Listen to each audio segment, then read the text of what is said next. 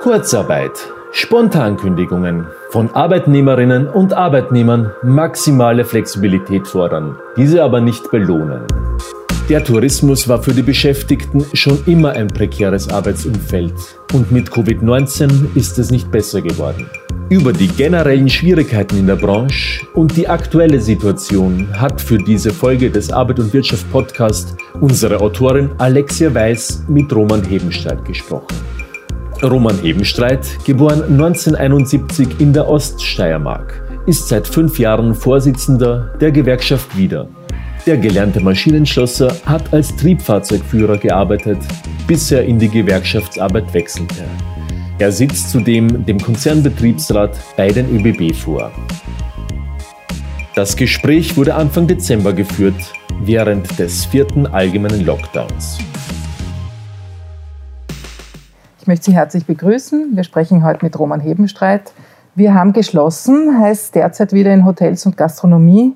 Österreich befindet sich im bereits vierten Lockdown, um eine neuerliche Welle von Covid-Erkrankungen zu brechen. Wie ist denn die Stimmung von Beschäftigten in der Tourismusbranche aktuell?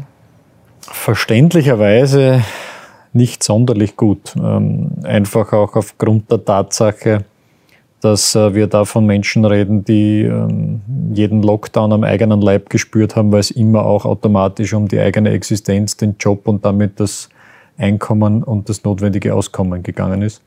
Und gerade der Tourismus ist ja bekanntlich nicht gerade ein Hochentlohnersektor. Ähm, und ist zum Teil ja auch aufgebaut, zum Beispiel auf äh, Trinkgeld. Und da hat es sehr lange gedauert, bis wir es geschafft haben, nämlich erst jetzt in der letzten Kurzarbeitsrunde eine teilweise, wenigstens eine teilweise Entschädigung zum Beispiel für diese Trinkgeldbestandteile zu bekommen. Hat am Ende für viele bedeutet, dass äh, trotz einer vermeintlich hohen Nettoersatzrate in der Kurzarbeit trotzdem ähm, netto wenig geblieben ist. Und wenn man sich jetzt vorstellt, dass, dass das immer wieder der Fall war über einen Zeitraum von fast zwei Jahren in der Zwischenzeit, dann geht das natürlich an die Existenz für viele Menschen. Jetzt ist es eben nicht der erste Lockdown und Sie haben schon angesprochen, da gibt es verschiedene Entschädigungsmodelle äh, für Betroffene. Haben Sie das Gefühl, dass die Arbeitgeberseite etwas gelernt hat aus den bisherigen Erfahrungen, zum Beispiel Kurzarbeit, Kündigungen. Ist da jetzt ein anderes Verhalten beobachtbar in diesem vierten Lockdown? Also mir wäre jetzt spontan nichts aufgefallen, wenn ich ehrlich bin, weil sogar die vorhin erwähnte Debatte um den, um den Nettoersatz und um das Trinkgeld hat, wie gesagt, erstens lange gedauert und war eine zähe Auseinandersetzung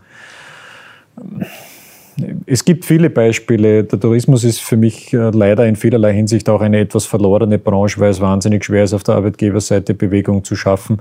Der Tourismus ist beispielsweise auch die einzige Branche, bei der wir keine Einigung zu den gesetzlich jetzt angepassten Kündigungsfristen aufgrund der Angleichung Arbeiter und Angestellte durchbringen konnten. Also alle anderen Branchen über alle Gewerkschaften hinweg haben sich da irgendwie darauf verstanden, wie wir diesen Saisonbegriff zum Beispiel definieren und was da daraus dann entsteht. Im Tourismus ist uns das auch nicht gelungen.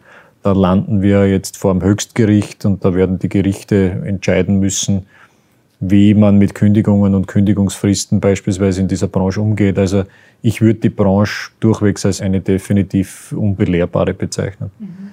Haben Sie trotzdem das Gefühl, dass jetzt genauso viel Kündigungen gibt, wie es beim ersten Lockdown gab? Also auch hinsichtlich dieses Instruments ist, da kein Einsehen irgendwie äh, passiert, dass wenn man Leute kündigt, man danach noch viel schwerer Leute, neue Leute findet?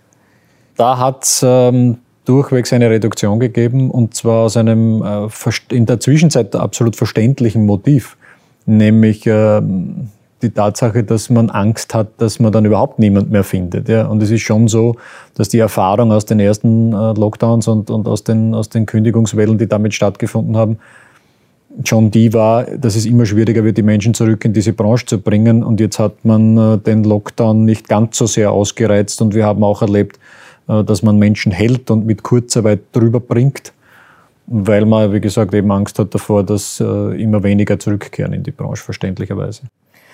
Im vergangenen Sommer konnte sich der Tourismus nach dem schwierigen Start ins Jahr 2021 etwas erholen. Für viele Tourismusbetriebe ist es aber eben schwierig, Mitarbeiter und Mitarbeiterinnen zu finden. Das ist nichts, was pandemiebedingt ist. Davor, das, darüber hat die Branche schon vorher geklagt. Ähm, inzwischen sind aber eben auch einige Menschen in andere Berufe gewechselt. Saisonarbeitskräfte aus dem Ausland gehen in andere Länder. Was bedeutet das für die Arbeitsbedingungen von jenen, die weiter im Tourismus tätig sind? Dass sich zum Guten bisher nichts verändert hat und langsam die Hoffnung schwindet. Ähm, ich sage es an einem jetzt aktuellen Wert. Äh, es gibt ja diesen Referenzbudgetrahmen, den die Schuldnerberatung festlegt, ab welchem Nettoeinkommen ein normales Leben machbar ist.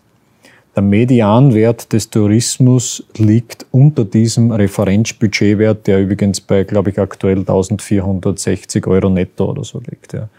Das heißt, wir haben in dieser Branche eine ziemliche Herausforderung, was die Rahmenbedingungen anlangt. Das ist einerseits das Einkommen. Der Tourismus ist eine Niedrigentlohnerbranche.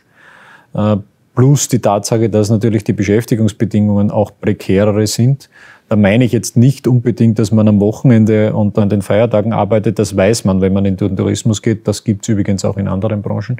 Sondern eher die Tatsache, äh, dass etwa Planbarkeit oder Jobsicherheit mit großen Fragezeichen versehen sind. Das heißt, wenn ich in diese Branche gehe, dann habe ich nicht nur das Wissen, dass das Einkommen entsprechend äh, dürftig ist, ja, sondern ich weiß äh, in der Regel auch nicht, wie lange habe ich diesen Job, wie sicher habe ich ihn. Und da geht es nicht immer nur um den Lockdown, sondern da geht es schon von der einen Saison in die nächste. Äh, und es ist auch das Thema Planungssicherheit eine, ein großes äh, Fragezeichen. Warum? Weil einfach aufgrund der Volatilität der Dienste und der, der üblichen, du bleibst heute da, weil wir brauchen dich, Geschichte, ähm, halt ein, ein, ein Freizeit oder ein, ein, eine, eine Lebensplanung immer schwieriger geworden ist. Und, und, im Tourismus ist das wahrscheinlich eine, eine besondere Herausforderung für viele Menschen, deshalb auch die Flucht entsprechend groß. Das heißt, es wird maximale Flexibilität eingefordert, ähm, aber die wird nicht entlohnt. Also die Leute werden nicht belohnt für ihren äh, Einsatz, den sie da zeigen. Nicht überall und nur bedingt. Ähm, man muss schon sagen, es gibt natürlich einzelne Ausnahmen, so wie überall. Und es äh, kommen mehr und mehr Qualitätsbetriebe, ich würde sie mal so bezeichnen, auch zu uns und äh, schreien nach einer, nach einer Lösung. Die wollen mit uns reden, ja, die sagen, äh, was gibt es auf der Seite der Gewerkschaft für Ideen und wie können wir die Branche attraktiver gestalten? Die gibt's, ja. Mit denen führen wir auch durchwegs vernünftige Gespräche. Schwieriger ist es mit der Gesamtbranche und auch mit dem Arbeitgeberverband, nämlich mit der, mit der Fachgruppe innerhalb der Wirtschaftskammer hier zu einer Lösung zu kommen. Das ist übrigens in der Hotellerie genauso schwierig wie in der Gastronomie. Dazu kommt dann noch, dass es auf der Hotellerie-Seite ja einen freiwilligen Verband mit der, mit der ÖHV gibt. Äh, das macht es für uns nicht unbedingt einfach, hier zu branchenübergreifenden Verbesserungen zu kommen. Äh, das letzte Beispiel, wir haben mehrfach schon versucht, Systemveränderungen und Verbesserungen mit der Arbeitgeberseite gemeinsam zu erzielen. Äh, wir sind aber immer am Streit auf der Arbeitgeberseite gescheitert. Etwas, was die Arbeitgeberseite immer wieder beklagt, ist der sogenannte Fachkräftemangel, wo aber die Gewerkschaft die Position hat, man muss einfach die Arbeitsbedingungen für im Tourismus Beschäftigte ändern, damit die, die, die Branche wieder attraktiver wird. Warum ist das so festgefahren? Warum gibt es da überhaupt kein Einsehen von Arbeitgeberseite? Also ich sage immer dazu, wir haben keine, keinen Fachkräftemangel, sondern wir haben einen Bezahl- und Ausbildungsmangel. Bezeichnend in dieser Branche ist letztendlich auch, äh, dass die Zahl der Lehrlinge in, um mehr als 30 Prozent äh, rückläufig ist in den, im letzten Jahrzehnt. Das heißt, äh, es bilden auch immer weniger Betriebe ihren Nachwuchs aus. Also ich kann nicht auf der einen Seite danach rufen, dass uns der Nachwuchs fehlt und auf der anderen Seite aber keine Bereitschaft besitzen, für den eigenen Nachwuchs auch ein Stück weit selbst zu sorgen. Ähm, die Herausforderungen sind vielfältige. Wir hätten da auch schon eine Menge an Verbesserungsvorschlägen gemacht, äh, weil wir es schon verstehen, dass diese Branche auch Flexibilität braucht, allein durch die Saisonalität. Äh, hätte uns aber niemand daran gehindert, zum Beispiel im Hintergrund Konstrukte zu schaffen, Strukturen zu schaffen, die Qualifikationen ermöglichen, die zum Beispiel auch Saisonüberbrückung ermöglicht, die einfach ein gewisses Maß an Stabilität schafft. Man darf ja nicht vergessen, Menschen suchen ja auch immer nach Lebensperspektiven.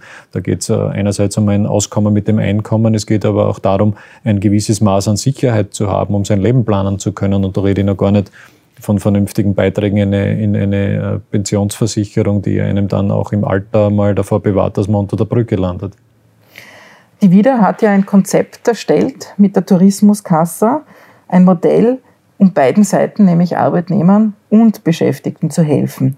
Wie schaut denn dieses Modell konkret aus?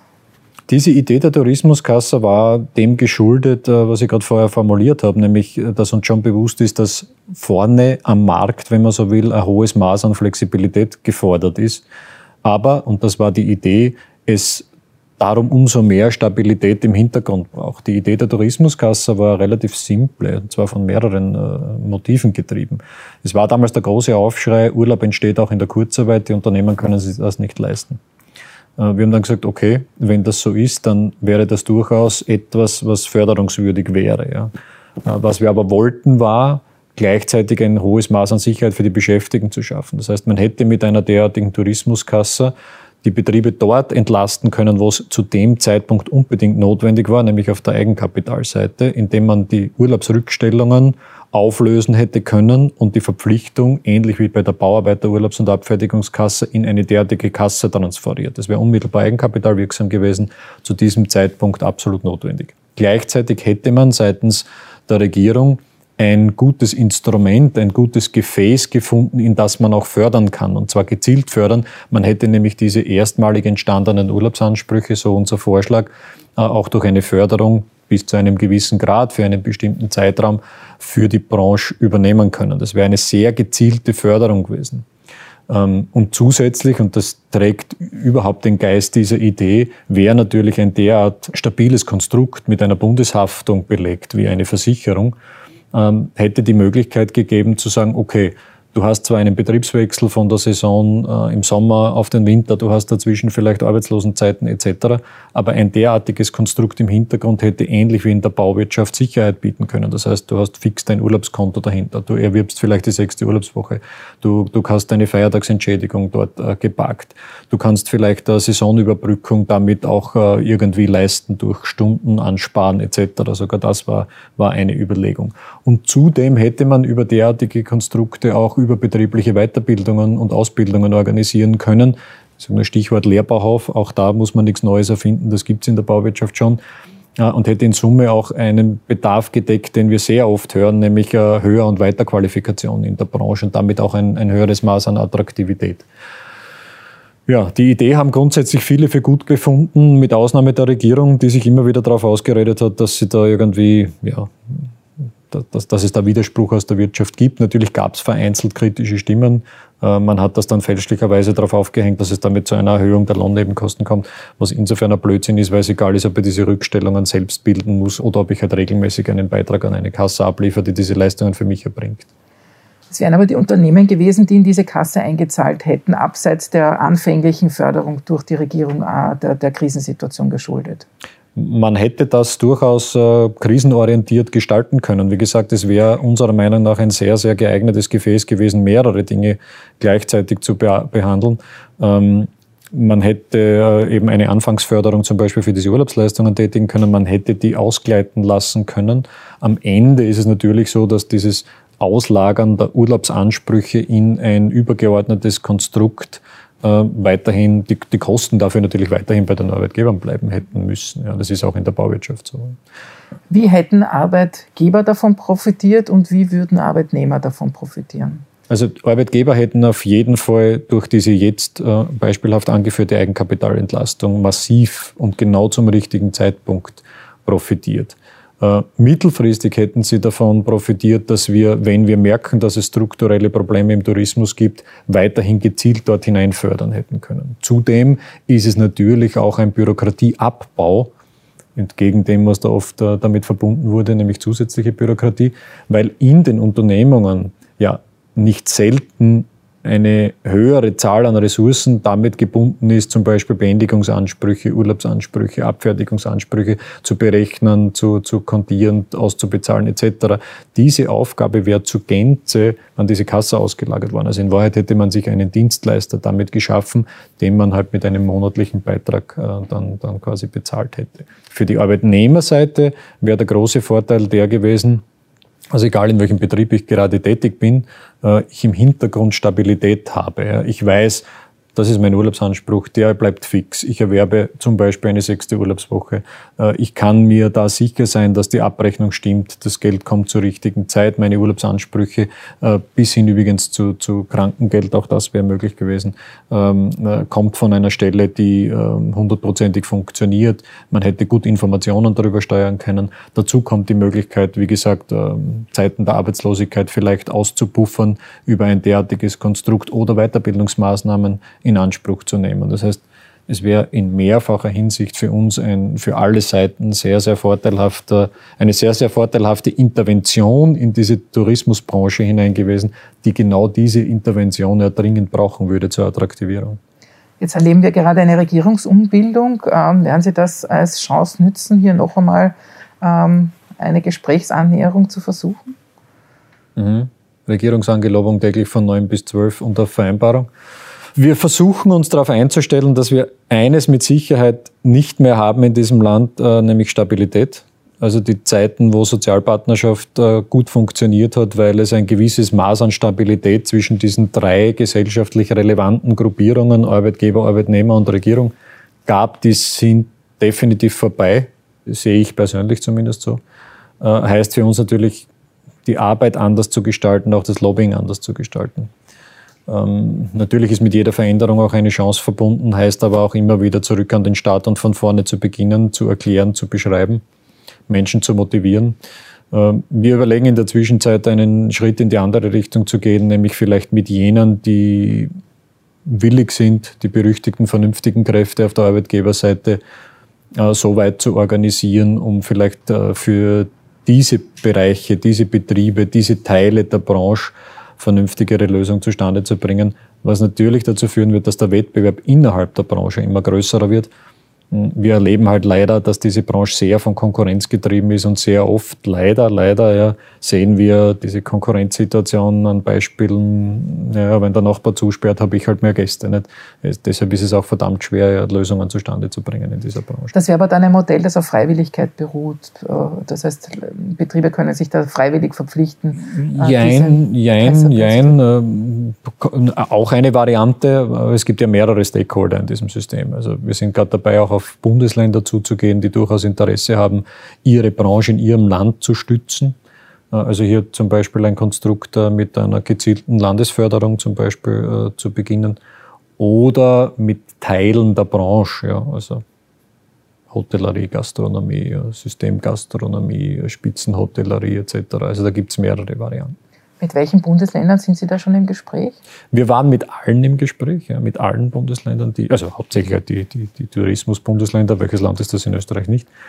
Ähm, wir haben im Westen begonnen und im Osten aufgehört damit. Äh, und es gab und gibt immer noch vereinzelt Gespräche. Jetzt ist natürlich durch diese dauernden Regierungsumbildungen ähm, nicht nur Stabilität verloren gegangen, sondern auch die Prioritäten haben sich verschoben, wenngleich bei jedem neuen Lockdown und jeder Maßnahme aufs Neue wieder begonnen werden muss. Aber es gibt durchaus ganz im Westen und ganz im Osten vernünftige Gespräche. Vielleicht kommen wir da einen Schritt weiter. Mhm. Also durchaus positive Signale. Ähm, aus Krisen lernen, ähm, auch wenn zu hoffen ist, dass wir uns jetzt nicht zuletzt durch diese angestrebte Impfpflicht im letzten Lockdown befinden. Situationen wie diese können jederzeit wieder auftreten. Es kann ein anderes Virus irgendwie in diese Welt treten. Wie kann man künftig darauf achten, dass auch Beschäftigte im Tourismus bezüglich ihrer eigenen Gesundheit besser geschützt sind? Naja, da würde mich ja ganz woanders anfangen, nämlich beim klassischen Arbeitnehmerinnenschutz. Ähm, dass es viele Betriebe gibt, die den ignorieren und dass wir gerade da zum Beispiel entgegen anderen Themen, die wir gerade diskutieren, von Anreizen reden, ich sage nur Arbeitsinspektorat, Stichwort beraten statt bestrafen, halte ich für den gänzlich falschen Weg. Da braucht es ganz klare Regeln, äh, da braucht es äh, gute und regelmäßige Kontrollen und, und scharfe Strafen. Anders funktioniert das nicht. Und gerade der Tourismus ist ein Bereich, in dem es leider, leider eine erklägliche Anzahl von schwarzen Schafen gibt, die schlichtweg darauf pfeifen, egal ob es da um Arbeitszeitbestimmungen oder andere arbeitnehmerschutzrechtliche Bereiche geht. Ähm, am Ende zahlen wir das alle, ja, weil am Ende landen diese Menschen dann ähm, mit entsprechenden Beschwerden physischer oder psychischer Natur im Out. Äh, und wenn sie da sind, dann tragt die Kosten in der Regel die Gemeinschaft. Insofern muss man sich um solche Branchen, denke ich, ganz besonders kümmern und sie auch äh, an ihre Verantwortung erinnern, die sie der Gesamtgesellschaft gegenüber haben. Da geht es nämlich auch um Ruhebestimmungen vor allem, oder? Das ist das. Äh, naja, wir haben, ja, wir haben ja nicht nur diese leidige Debatte um den elendigen Zwölf-Stunden-Tag geführt, sondern im Zuge dessen heimlich, still und leise die Ruhezeiten gerade in dieser Branche zum Beispiel explizit nochmal verkürzt, äh, hat zu dem äh, Leidensthema geteilte Dienste geführt, das noch einmal die Bedingungen entsprechend verschwert und auch die Attraktivität entsprechend reduziert. Aber man hat den Tourismus schon immer ganz besonders berücksichtigt im negativen Sinn. Also wenn ich an diverse Steuererleichterungen denke, manchmal kommt man das so vor wie bei einem Drogensüchtigen, nicht immer noch einen Schuss. Und der Tourismusbranche ist genau so ein Drogensüchtiger, dem man immer noch den einen Schuss gewährt hat. Äh, sei es bei dem Thema Fachkräfte im Zusammenhang mit Saisonkontingenten, Mangelberufslisten, äh, Arbeitszuzug aus Drittstaaten. Also es ist halt so, nicht? Oft einmal sitzen Entscheidungsträger dann beim Lieblingswirten oder beim, beim Haubenkoch, äh, singen denen die Ohren voll. Ähm, und gleichzeitig hat man dann halt politische Entscheidungen, die oft aus solchen persönlichen Erlebnissen und Gesprächen resultieren. Das ist mir nicht ganz fremd, habe ich auch schon öfter mitbekommen, dass das dann von dem ein oder anderen Gastrokritiker oder Herausgeber einer bekannten äh, Gastrozeitschrift dann direkt in Regierungskreisen gelandet ist. Wie gescheit das ist und wie sehr das dann der Branche tatsächlich hilft, das steht auf einem ganz anderen Blatt Papier geschrieben. Was wünschen Sie sich von der Politik jetzt? Ähm, es ist eine sehr nüchterne Bilanz, die Sie ziehen. Also es ist nicht sehr optimistisch. Ja? Die ist hoffentlich realistisch. Ich bin grundsätzlich pragmatisch, was diesen, den Zugang anlangt. Äh, was wir uns wünschen. Ähm, es kann nicht nur Aufgabe der Gewerkschaften sein, für äh, einen sozialen Ausgleich zu sorgen. Ja, man, klar, wir verhandeln Kollektivverträge, äh, in manchen Bereichen mehr recht als schlecht, weil der Organisationsgrad halt entsprechend schwierig äh, zu, zu organisieren ist. Aber es kann nicht nur Aufgabe der Gewerkschaften sein, die Rahmenbedingungen dazu zu schaffen. Ich, ich bleibe nochmal bei dem Beispiel, wir sanktionieren jetzt gerade sehr radikal gesundheitspolitische Maßnahmen. Aber wenn es zum Beispiel darum geht, das Gleichgewicht zwischen Arbeitgeber und Arbeitnehmer in der Sozialpartnerschaft äh, aufrechtzuerhalten, dann sind da viele in, den, in der Regierung blind schon über lange Zeit. Weil, ich sage ein Beispiel, wir haben zum Beispiel die Verpflichtung in jedem Unternehmen in Österreich, wo mehr als fünf Beschäftigte sind, einen Betriebsrat zu gründen. Ist das so? Nein. Wird sanktioniert? Nein. Also es ist nicht nur Aufgabe der Gewerkschaften, für diesen sozialen Ausgleich zu sorgen, sondern es ist schon auch Aufgabe der Politik, für entsprechende Rahmenbedingungen zu sorgen, um eben diesen sozialpartnerschaftlichen Ausgleich äh, entsprechend fair zu gestalten. Mhm. Jetzt haben Sie selber angesprochen, der Organisationsgrad ist, ist recht niedrig. Das ist wohl auch den Arbeitsbedingungen und diesen ständig wechselnden Arbeitsstellen geschuldet.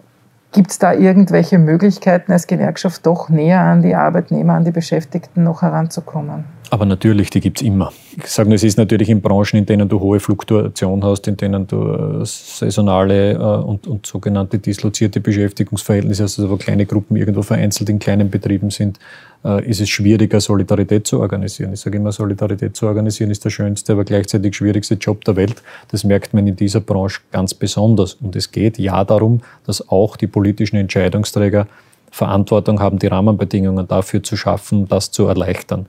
Äh, wir bemühen uns da als Gewerkschaft äh, jeden Tag aufs Neue wieder, mit, gerade aus Sicht der Wieder, mit sehr, sehr vielen Initiativen. Ja, wir sind jetzt gerade dabei, im Tourismus äh, eine Art Community Management aufzubauen, also tatsächlich auch über soziale Medien in Interaktion zu kommen mit den Beschäftigten, da in Facebook-Gruppen zum Beispiel reinzugehen, weil wir, weil wir bemerkt haben, dass es da größere Gruppen gibt und da kann man Serviceleistungen anbieten, Kontakt aufnehmen. Um nur ein Beispiel zu nennen, könnte ich noch mehr anführen.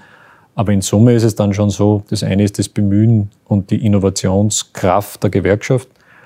Das andere ist einerseits die politische Stimmung, die im Land erzeugt wird, eben um diese Sozialpartnerschaft, um diesen Ausgleich. Und noch einmal, es sind auch die Rahmenbedingungen, die die Politik schafft. Herzlichen Dank. Sehr gerne, danke fürs Gespräch.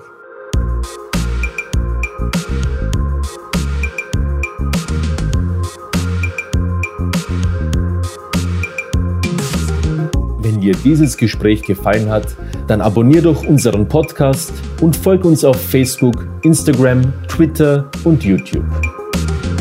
Arbeit und Wirtschaft. Herausgegeben seit 1923 von ÖGB und Arbeiterkammer. Denn die Wirtschaft, das sind wir alle.